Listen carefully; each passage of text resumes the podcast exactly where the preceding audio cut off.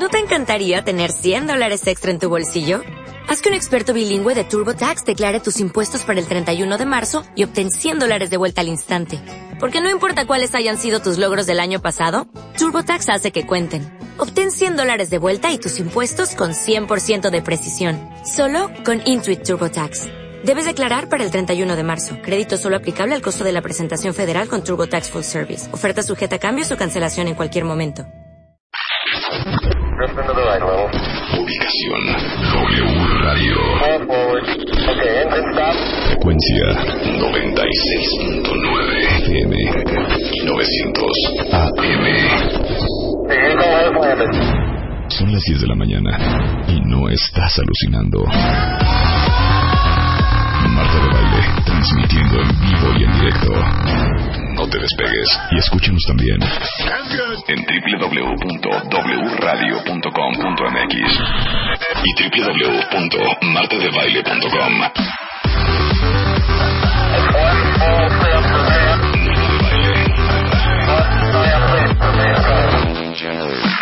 Marta de Baile en W.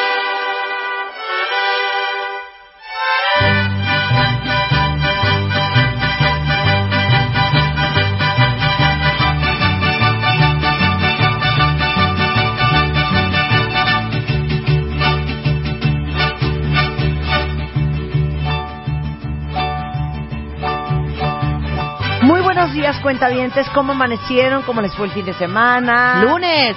¿Saben qué es increíble? Y saben que yo no lo voy a permitir. ¿Qué? Que muchos de ustedes, al igual que Rebeca, Y al igual que tú. se fueron de parranda, No, yo no me fui, fíjate. bebieron, Claro que no. Cero. vomitaron. No, nada. Todo por celebrar la independencia. ¿Qué tal el grito? Y que muchos de ustedes ni siquiera saben qué fue lo que pasó. ¿Gritaste? Claro.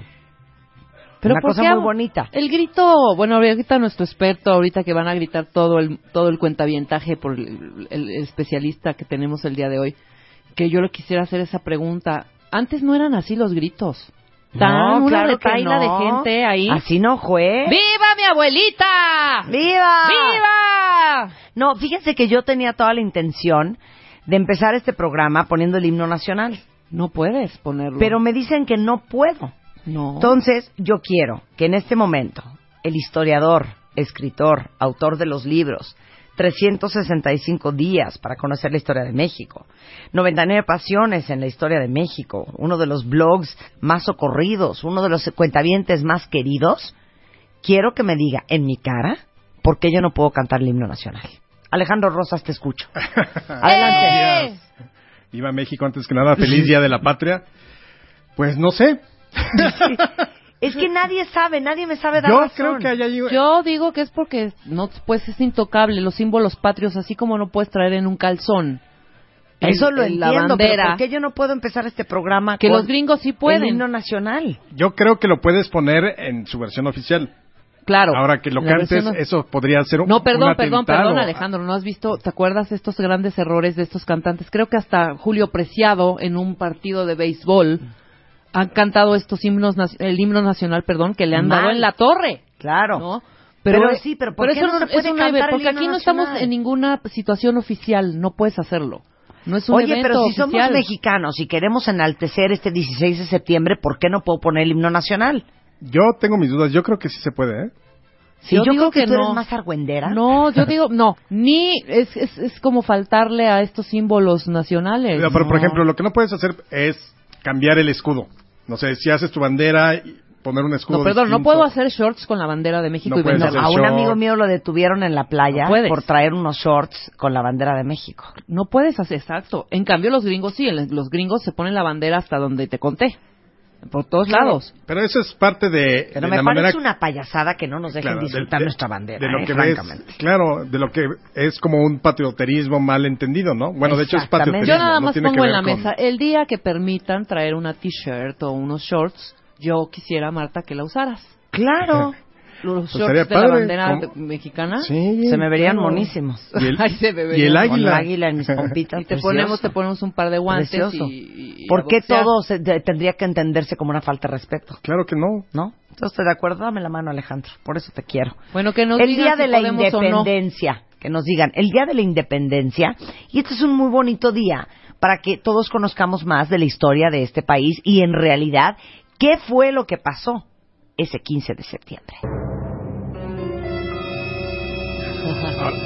Behind para- the scenes. Exacto. Para empezar hay que decir que es la de las pocas independencias donde a- al iniciador se le ocurre que sean las 4 de la mañana cuando inicia, ¿no? Es decir, no es a las 10 de la noche, no es a las 8 de la mañana, sino pues ahí de las 4 es cuando le llega la noticia a Hidalgo, está en el pueblo de Dolores y decide que pues es hora de ir a coger gachupines Por eso, pero es 4 de la mañana del 15 de septiembre, del 16 de septiembre. del 16. Pero él desde, el- desde ya la, la noche del 15, por eso es una, una situación tan ambigua. Por eso celebramos el grito el 15 en la noche, Claro. porque nadie se va a levantar a las 4 de la mañana a, a escuchar al presidente o a los gobernadores o a los presidentes municipales dar el grito, porque a nadie le interesa a las 4 de la mañana. claro, ok. Antes se daba a las 12, ahora se da a las 11, 10, no, ¿no? siempre, Siempre, siempre, se dio ha a sido, las 11, sí, 10. siempre ha sido a las A ver, 11. pero entonces espérate, entonces vamos a arrancarnos desde el día El 15 en la mañana. Estamos en 1810, 15 en la mañana. Ujú. Ya hay Digo, muchos digo, rumores. 15 de septiembre, 15 de septiembre. 1810. Exactamente. ¿Qué horas son? Más o menos como las 11 de la mañana. Ok, 11 de la mañana. Entonces ya para esos momentos ya se sabe o hay fuertes rumores de que la conspiración que se venía dando en ciudades como Querétaro, donde estaba la corregidora, o en San Miguel el Grande, que hoy es San Miguel de Allende, donde estaba Allende, ya había sido en cierto modo descubierta o estaba por empezar, estaban por empezar a prender gente, ya los habían delatado. Entonces Hidalgo ese día, ese 15, decide irse a, eh, eh, está en el pueblo de Dolores, ahí va a llegar Allende y se la van a pasar juntos prácticamente todo el día. Entonces Allende cabalga desde San Miguel el Grande, que es San Miguel de Allende, hasta Dolores. hasta Dolores. Entonces transcurre todo ese día. Hidalgo está bastante relajado, que también es muy importante decirlo. O sea, quien debía haber sido el gran jefe de la, de la independencia era Allende. Allende había organizado las conspiraciones, se había reunido en más de una ocasión con la corregidora. Es decir, él era el verdadero conspirador. Y en un momento dado, unos meses antes, deciden, necesitamos alguien que tenga carisma, alguien que jale al pueblo, alguien que sea querido. Y es cuando invitan a Hidalgo. No estamos nuestro pop star. Eh, Ajá. Exactamente, entonces Hidalgo medio lo duda, sí está de acuerdo con la situación eh, de levantarse quizá de un movimiento de independencia porque hay mucha desigualdad, Claro. pero Hidalgo no, no, es, no es como, ah, quiero ser el padre de la patria de ahora en adelante, pues no, y sin embargo acepta, acepta meterse, entonces digamos que Hidalgo era un invitado más en las conspiraciones. Ok. Pero ese día, ese 15, Allende se va a ver a Hidalgo también para, para ver qué, qué está pasando. Cosa interesante, ¿eh? Sí, claro. ¿Cuánto será cabalgando Eso de pensaba San yo. Miguel de Allende a Dolores? Pues como 10 horas. No, no, no, No, yo creo hombre. que como un par de horas, ¿eh? Sí. Ah, sí, ¿sí? sí, sí, porque en la noche va a ser el mismo recorrido eh, al Dama, incluso desde Querétaro hasta hasta Dolores para Ah, avisarle. cuando avisarles que ya los- que ya los Exactamente. cacharon, Entonces, claro. bueno, es el 15, pues Hidalgo está muy tranquilo ahí en su casa, con Allende, juegan tresillo, que es una especie de, jue- de juego de cartas. Ajá. Están ahí apostando muy bien y cae la noche. Paralelamente a, mientras tanto, en Querétaro. Simultáneamente, simultáneamente, en Querétaro. En Querétaro tenemos al corregidor y a la corregidora y ya son descubierta, ya es descubierta la conspiración. ¿Qué- Entonces, qué- qué- cómo les avisan a la corregidora y al corregidor? bueno, al corregidor eh, se entera de que varios de los miembros de la conspiración habían sido aprendidos. Entonces, lo que hace el corregidor para tratar de que la corregidora no vaya a huir, o más bien no se vaya a meter en problemas, es cuando decide encerrarla. Y eso es cierto, o sea, no es una cuestión de que nos inventamos de que encerró a la corregidora.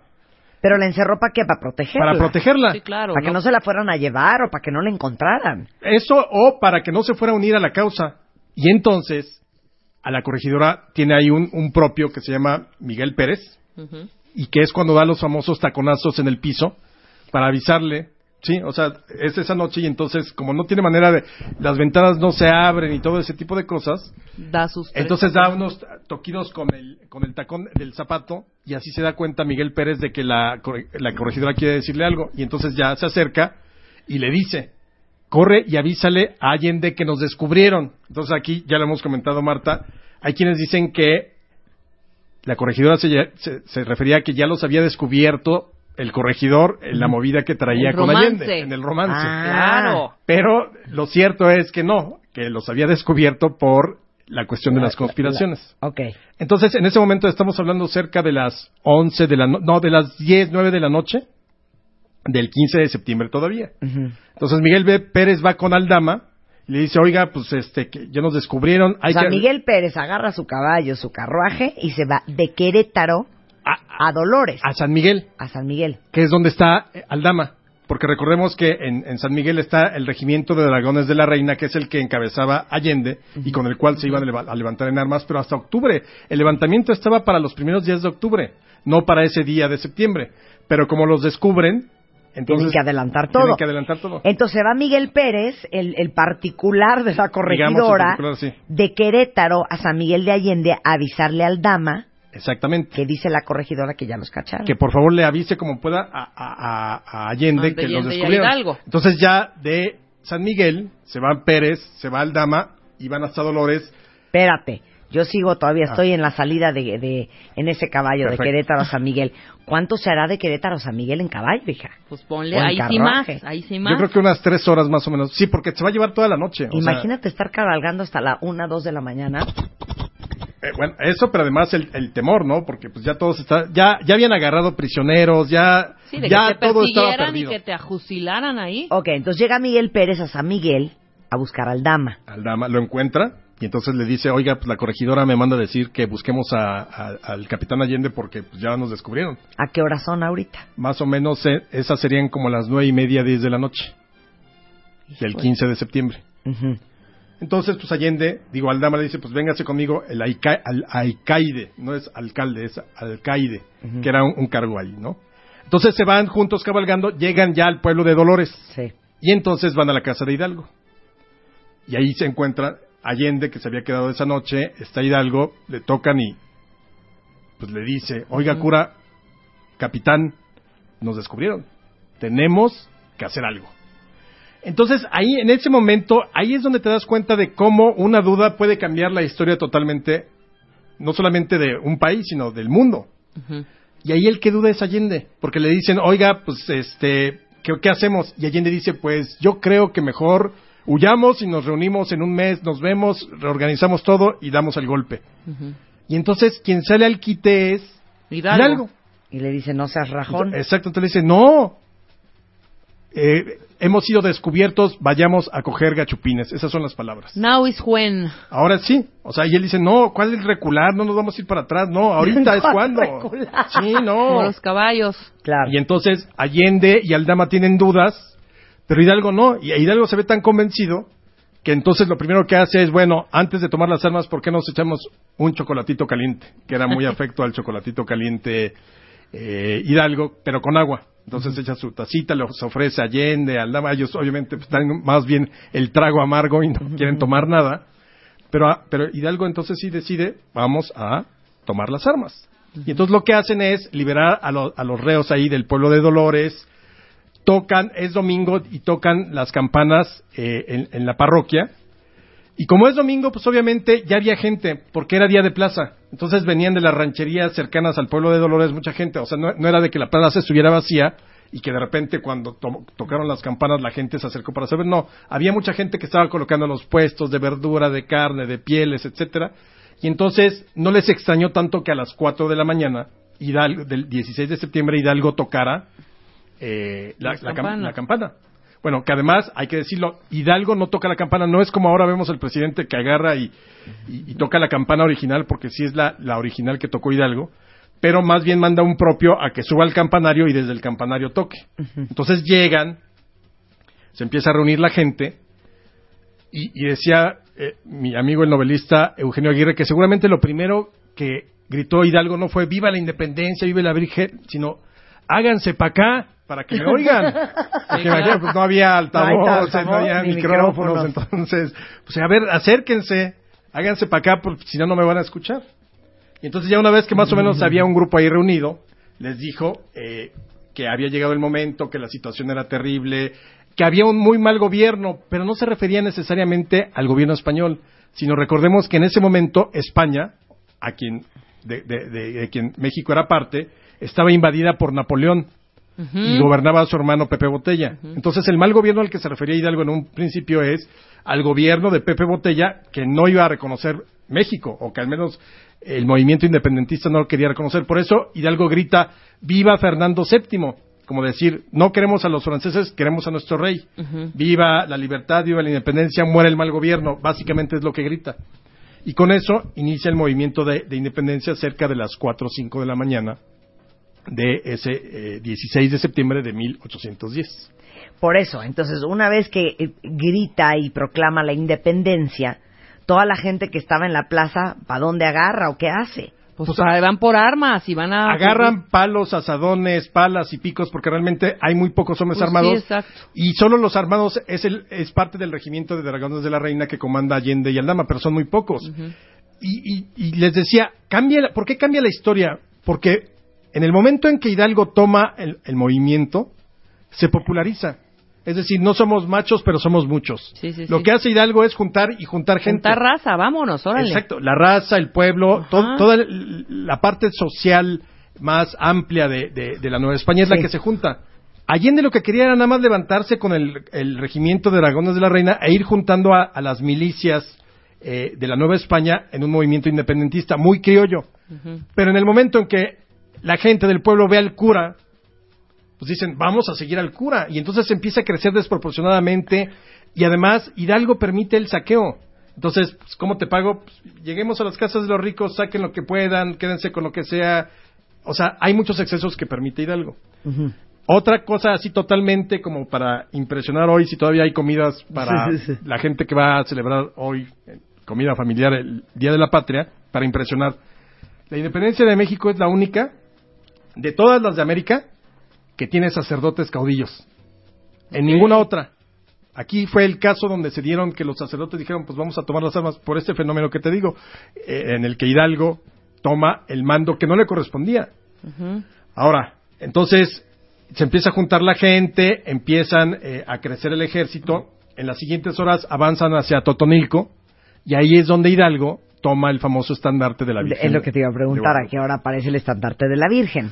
Exactamente, es el mismo 16 de septiembre, unas horas más tarde. Por eso, pero él se va caminando con toda esta gente con palos y picos o cualquier herramienta este lastimosa que encontraran hacia Hacia a Totonilco. a Totonilco. ¿Y en qué momento agarra el estandarte de la Ahí Virgen? Llegan, más o menos ya serán como las 10, 11 de la mañana cuando llegan a Totonilco. Y entonces Hidalgo tiene gana de otro chocolatito. Entonces llegan a la parroquia de Totonilco, se meten a la sacristía, se están tomando su chocolate para también ver qué van a hacer, ¿no? Porque pues no hay un plan preconcebido. Claro. Si no saben, bueno, vamos a ir sobre Guanajuato y luego sobre México, pues no, más o menos estaban viendo. Entonces, hay varias versiones. Hay quienes dicen que Hidalgo ya, sobre todo la historia oficial dice, no, pues Hidalgo ya tenía desde el principio el plan hecho y entonces siempre imaginó que la Virgen sería la gran bandera, iba por ella y ya, es el estandarte. Falso. Se le ocurrió ahí. Se le ocurrió, pero, Pero más con bien... maña, evidentemente, ¿no? Sí, no, porque más bien que se le ocurrió, se dio cuenta del poder que podía tener la Virgen. Por Resulta eso. que ellos están comien- desayunando, medio almorzando el chocolatito y demás, y empiezan a oír un barullo afuera, en el atrio. Entonces salen y se dan cuenta que la gente del pueblo había entrado a la iglesia, había eh, bajado la imagen de la Virgen de Guadalupe y la había colgado en una especie de, de palo para Sí. colgar ropa.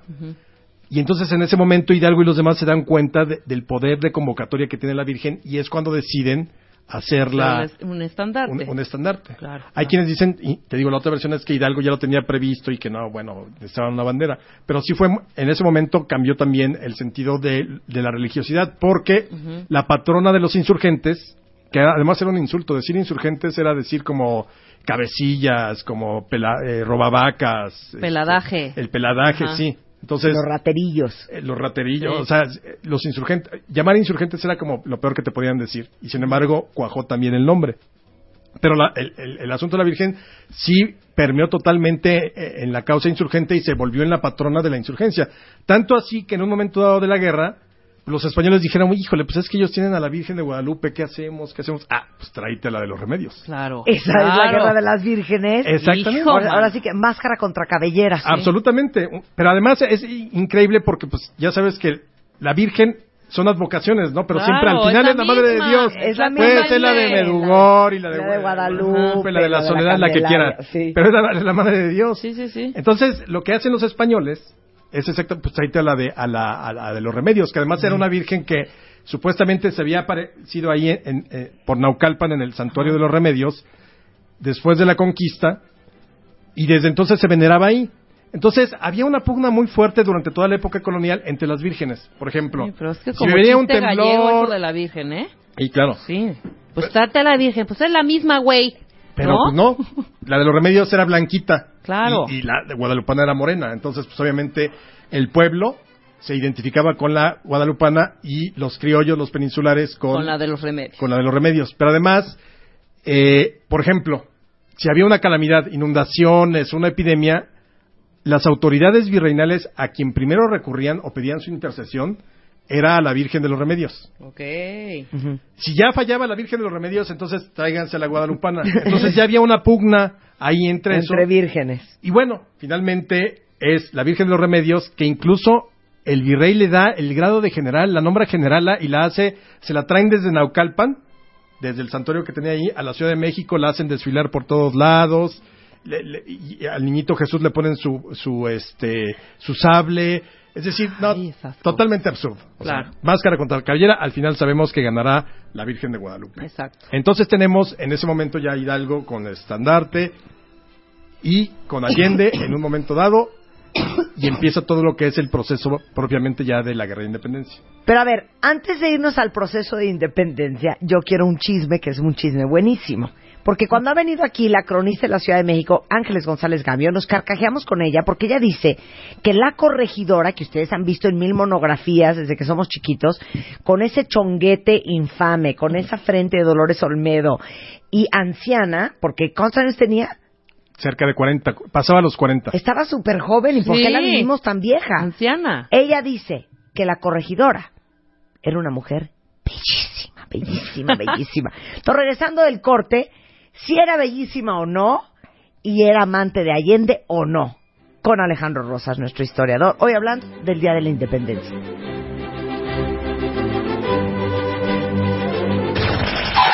Paramos un momento y ya volvemos. Ya, ya. Marta de baile. Más Marta de baile en W. Próximamente. Marta de baile. Solo por W Radio.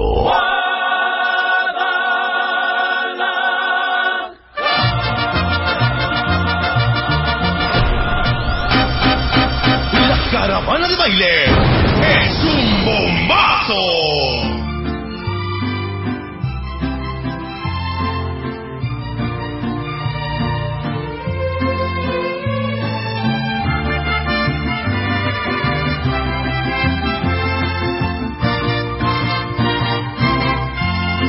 Estamos de regreso en W Radio, estamos platicando con el gran historiador Alejandro Rosas sobre el Día de la Independencia y nos quedamos en el chisme de uno, si la corregidora, esa que ustedes han visto, con chongo, con frente amplia, ceja poblada, de 41 años, aunque parecía de 60, era guapa o no, y si era amante de Allende o no. Es que vemos, lo que vemos son como más pinturas que, o sea, no hay una fotografía en realidad.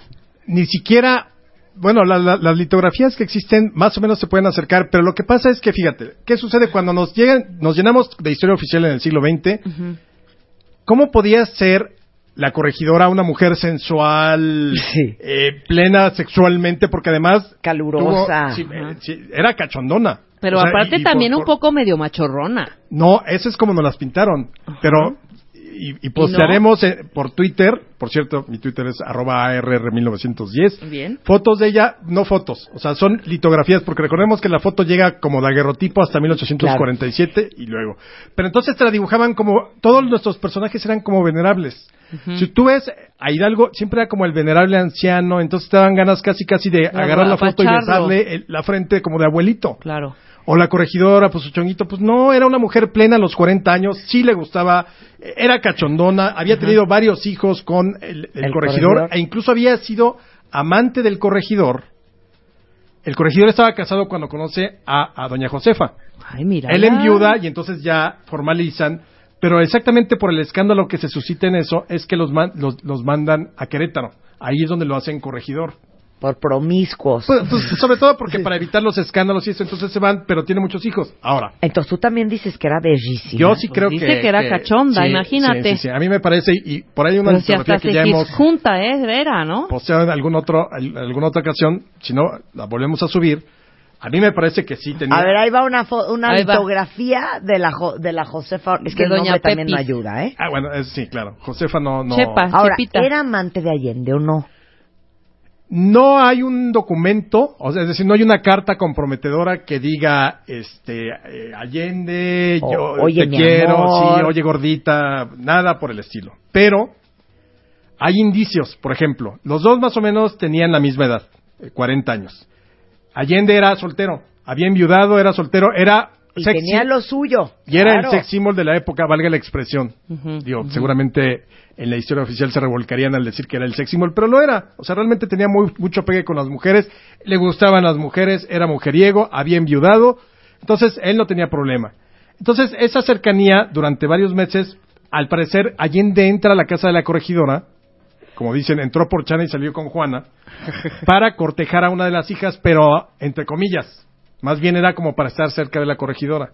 Ahora, Ándale. Insisto, no hay ningún documento, todo esto son especulaciones. Por edad, por gustos, por simpatías, sí pudieron haber tenido un romance, sí. Puede Ahora, ser que sí, claro. Lo curioso es que una vez que es descubierta la conspiración y que ya Allende e Hidalgo agarran para la guerra, la corregidora la traen a la Ciudad de México y está embarazada. Ah, mira. Espérate. ¿Entonces de quién? De No. Allende, seguro. No se sabe, porque ella tiene un hijo en el, en el convento de Santa Catalina de Siena, en la Ciudad de México, Que es donde ahora. que dice madre desconocida y el padre es Allende. O sea, el- la fe de bautismo dice que el padre es Allende, pero no se sabe si es la niña de la corregidora.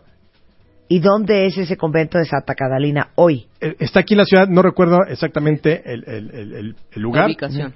pero este, pero tiene ese hijo. Y Allende, A- Allende no, no lo va a saber. No va a saber de eso, eh, lo van a fusilar en 1811, esto es 1810. Pues esa chiquita debe de tener ya Sus buenos Este- cuantos años. sí, sus buenos 200 años, pero debe de haber, eh, ¿no? Sí, claro. Ahora insisto, Familiares no hay documentos, no hay, no hay la carta que pudiera, por ejemplo, a- Morelos iba a decir en su momento de que él pues, tuvo relación, una relación de pareja con Brígida Almonte y de ahí nacieron sus hijos y demás, pero la corregidora nunca lo va a reconocer, pero sí la van a encerrar durante un tiempo. Claro. Entonces, que algo bien triste que nos contó Ángeles es que en el centro histórico, en la casa última donde vivió la corregidora, ahorita es un vecindario Es un chiquero horrendo. Es un chiquero sí, seguramente. Y Lo estaba además, tratando de rescatar, creo que en eso estaban, tratar de rescatar esa casa que es bellísima, como dice. Bellísima. Ángeles. Bueno, entonces yo me quedo en la iglesia, Hidalgo se le prende el foco, agarra el estandarte de la Virgen y empieza el proceso de independencia. esta primera etapa va a durar muy poco, o sea, va a durar de septiembre de 1810 al 30 de julio de 1811, que es cuando terminan fusilando a Hidalgo. Ahora. Hay muchas cosas que no nos han dicho y que creo que, son importantes porque también nos, nos da una visión distinta de Hidalgo. Por ejemplo, la historia oficial siempre nos parecía que pues, eran como los super amigos, ¿no? Allende e Hidalgo, pues, super cuates y acá, oye, pues vamos a echar un- un pulquecito en la noche o alguna cosa así, ¿no? Y no, o sea, realmente tuvieron una relación muy difícil, porque en el momento en que Allende decide no tomar las armas y que quería llevar el movimiento para octubre después de ser descubiertos, e Hidalgo dice, no, si vamos a tomar las armas, ahí quien toma el liderazgo, que le correspondía originalmente a Allende, es Hidalgo. Entonces van a tener un problema. Supuestamente el, el liderazgo político era de Hidalgo y el de liderazgo militar era de Allende, pero no. Hidalgo se empieza a meter en, eh, en, en- en los terrenos de, de Allende y va a haber muchos problemas. Bueno, acaban peleados a muerte. A muerte. Pero espérame un segundo. Muchos creen, a lo mejor cuentavientes, y ahorita están cayendo en cuentas con el comentario que acaba de hacer Alejandro, que eh, la celebración del 15 y 16 de septiembre es ya somos independientes. Pero la guerra de independencia duró cuánto tiempo? 11 años. 11 años. Exactamente. No, bueno, faltaba todo por suceder. Ahora, qué bueno que mencionas lo de lo de que eran que llegaron a ser O sea, no fuimos independientes el 15 de septiembre de 1810. Ahí es donde se grita para decir, vamos con todo. Pero de que nos liberamos, nos liberamos. y, y hasta 1821.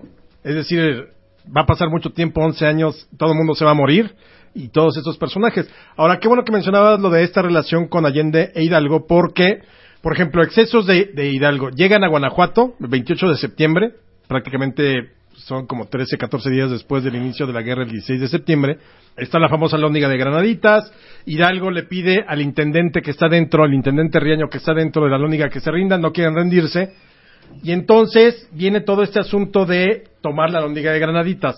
Ahora, la gran pregunta que podría ser- surgir aquí para, para los cuentavientes es, ¿existió el Pípila o no existió el Pípila? Híjole, Nadie sabe, ¿no? no existió el Pípila. Yo creo que existieron los Pípilas. Es imposible. Es imposible que una sola persona hubiera cargado una losa de piedra durante a lo largo de 50, 60 metros para llegar a la, a la- a la puerta sin que lo hirieran con algo de combustible y una tea ardiendo para prender fuego y todo saliera perfecto. Entonces, sí hubo gente, hubo muchos pípilas, era un criadero de pípilas, valga la expresión. Sí. Porque mucha gente dijo ser el pípila tiempo después de la independencia. Pero lo más cercano a la realidad es que quizá si eran mineros de algunas de las minas cercanas de ahí, que hicieron un tipo de escudo, como los romanos avanzaban en, la- en- en las batallas, y entonces con una especie de caparazón llegaron a la puerta de la lóndiga de Granaditas y pudieron prenderle fuego. Y acabaron con todo lo que había dentro vivo, o sea, con todos, el intendente, todo el mundo se murió, sí fue una gran masacre la realizada por Hidalgo ahí. Ahora, vamos a hablar de una cosa muy importante. Esa relación que se tornó de total amor a total odio entre Hidalgo y Allende.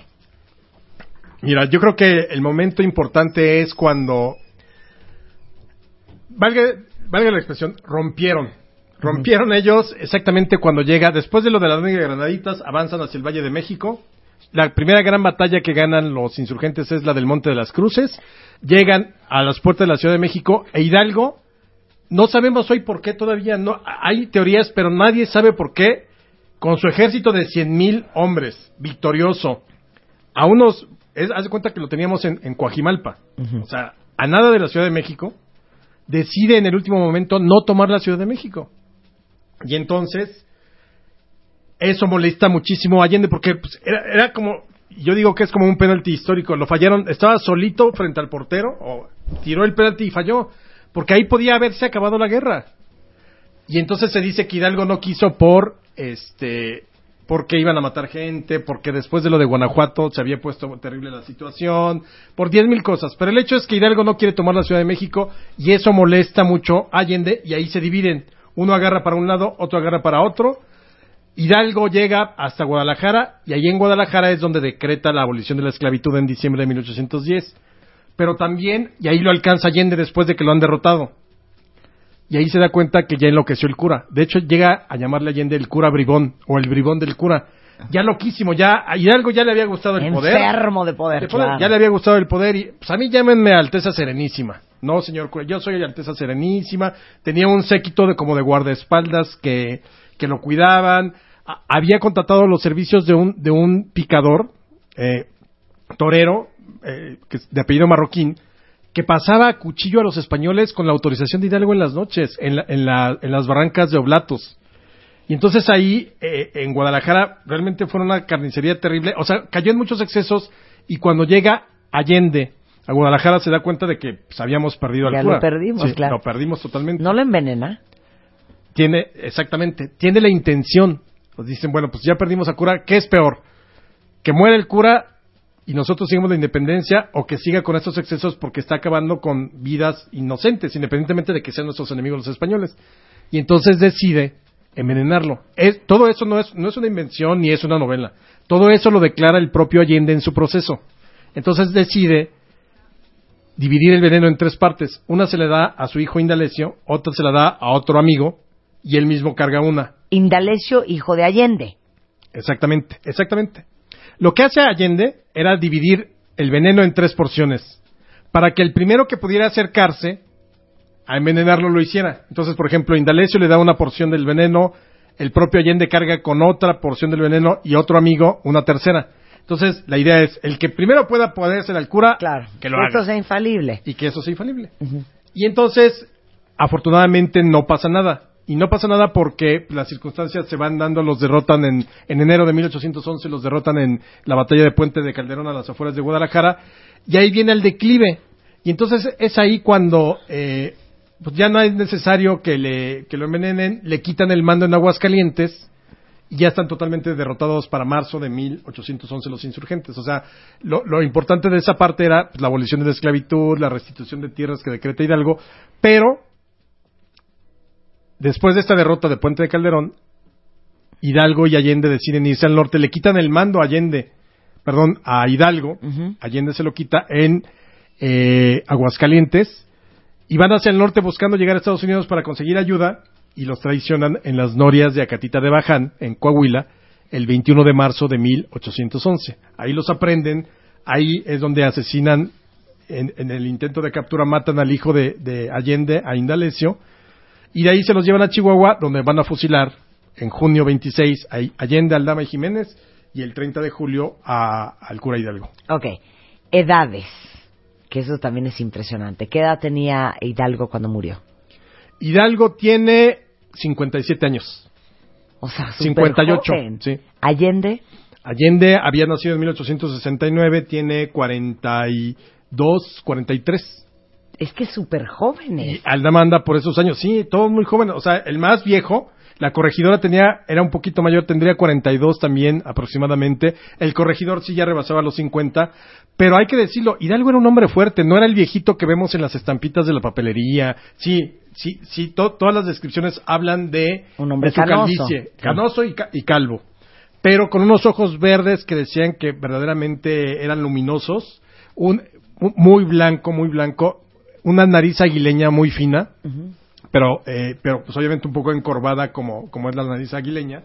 Pero hombre fuerte, sabía cabalgar bien, o sea, no, no era el viejito simpático, no era el padre de la patria, o Sí. sea, ni mucho menos en ese estilo, ¿no? Claro. Y entonces los vuelan a los cuatro.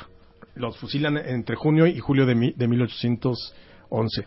Ahora, fíjate que de los datos curiosos también la gente pregunta mucho que por qué celebramos el 15 y no el 16. Ese, es que se dice ¿no? que eso había sido invento de Porfirio Díaz, ¿no? Esa- exactamente. Eso es falso totalmente. ¿Por qué dicen que era, primero vamos a ver, ¿por qué dicen que era invento de Porfirio Díaz? Porque Porfirio Díaz nace el 15 de septiembre de 1830. Entonces dicen que cuando llega al poder, pues ya se sentía el todopoderoso, soy el dictador, a mí, aquí solo mis chicharrones truenan y demás. Y entonces, como él se sentía el hijo de la patria, decide cambiar la ceremonia de la independencia del 16 al 15. Pero eso es totalmente falso. ¿Coincidió que, que cumpliera años el 15? Sí. Pero la ceremonia de, la independencia, la celebración, se hacía el 15 en la noche, más o menos desde la década de 1840.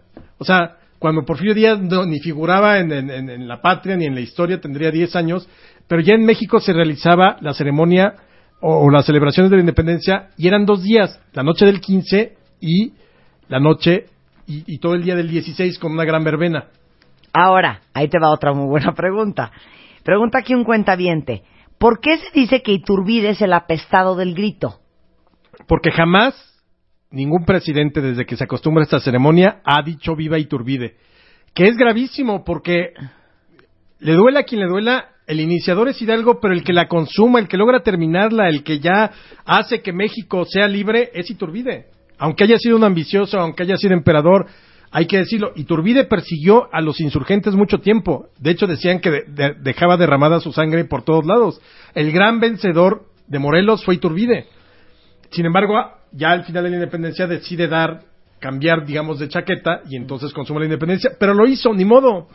Aunque no les guste. Fíjate, Todos están en el Monumento a la Independencia. Allende, Aldama, Jiménez, Morelos, este, Hidalgo. La corregidora no ya está en Querétaro, pero por ejemplo Guerrero, todos.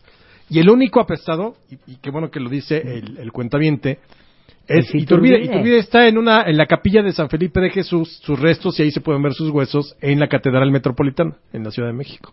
Bueno, ahí te va otro, otro gran chisme de la independencia, cuenta bien. El que sí hizo muy bien sus relaciones públicas fue Maximiliano. Ah, qué, qué bueno que lo menciona, absolutamente. Fíjate que a mí particularmente Maximiliano no me cae bien, era pusilánime, eh, ambicioso, etcétera. Pero tuvo la ocurrencia de ser el primer gobernante de la historia de México en ir a Dolores a celebrar la independencia. Acababa de desembarcar el 28 de mayo de 1864 en Veracruz, entra a la Ciudad de México con Carlota el 12 de junio y para septiembre le dice a Carlota, oye, pues ahí te encargo el changarro, tú quédate a gobernar la Ciudad de México y el país, porque me voy a ir de gira por el interior de México. Y entonces va a el pueblo de Dolores y es el primer gobernante que celebra el inicio de la independencia desde la casa de Hidalgo a las 11 de la noche y además saliendo al balcón a dar una arenga, vete a saber, no, no, yo creo que la dio en, en, en- en. Porque le, le- le ha de haber costa- o llevado un tiempo aprender bien el español o, o- o algunas dos, tres palabras. Sí sabía En decir alemán, viva en México. alemán, Claro. sí. Y entonces es el primero que en 1864 da el grito ahí propiamente en, en la casa de Hidalgo en Dolores, Guanajuato. Ahora, desde aquel entonces hasta hoy, cada presidente da el grito como se le ronca la gana. ¿Cómo olvidar el de Echeverría, Viva el tercer mundo. Claro. el tercer mundo, o el de Fox, viva la democracia, Y vivan las mujeres, creo que también por ahí dijo en algún momento dado. y Calderón que dijo viva la revolución? Sí, fíjate que eso fue muy curioso porque era el, fue en el, yo creo que nuestros cuentavientes se acordarán perfecto. Pues quizá era el, el grito más esperado en los últimos años porque era el bicentenario.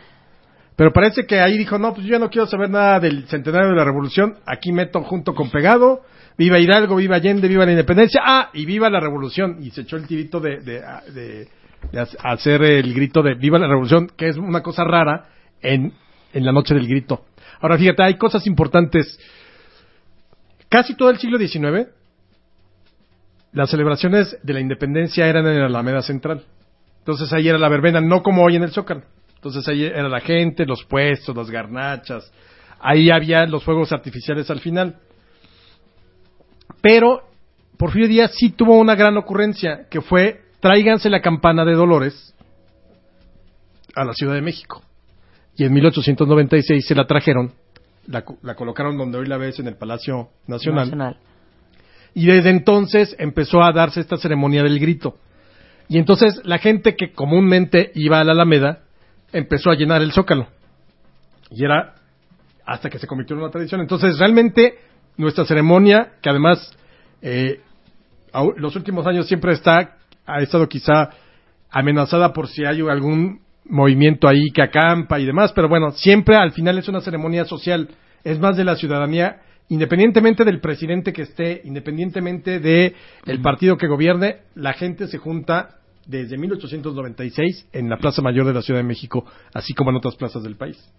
Ya ven qué bonito. Ahora, algo así para cerrar muy curioso. ¿Cuántos de ustedes, como parte de su ritual del 15 de septiembre, 16, cenaron, han cenado o cenarán hoy pozole?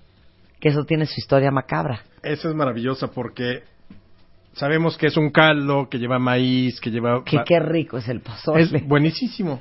Pero fíjate que este tipo de platillo es totalmente prehispánico. Nada más que la diferencia con lo como lo como- comemos hoy a como lo comían, por ejemplo, los aztecas en su época es que ellos utilizaban carne humana. Venía el sacrificio humano, le sacaban el corazón, le cortaban la cabeza, lo arrojaban desde lo alto del templo y abajo ya recibían el cuerpo y entonces pues, lo hacían cachitos y generalmente en algunas ceremonias ri- rituales era cuando se preparaba pues lo que hoy conocemos como el pozole y que nosotros lo ponemos o pollo o cerdo, pues en aquel tiempo era carne humana. Así que para es nuestro regalo de la independencia. Así se los dejamos. Ale, como siempre es un gran placer tenerte aquí. Marta, al contrario, para mí siempre es muy grato venir a hablar de historia. Y mi Twitter, porque además siempre que vengo aquí me siento muy bien cobijado y se suman a las huestes de la revolución. Y ar- mi Twitter es arroba ARR1910. Miren, cualquier duda de ustedes, de un crío, una tarea de historia, le mandan un tuit a Alejandro Rojas. O algún dato curioso para impresionar a la novia, al novio, al, al amante, suegro, a, al la sue- cuñada. al sue- a los suegros, a la los cuñada, suegros, sí. exactamente. Ahí está, ARR 1910. Gracias, Alejandro. Un gusto tenerte acá. Gracias. Próximamente, Marta de Baile. Solo por W Radio.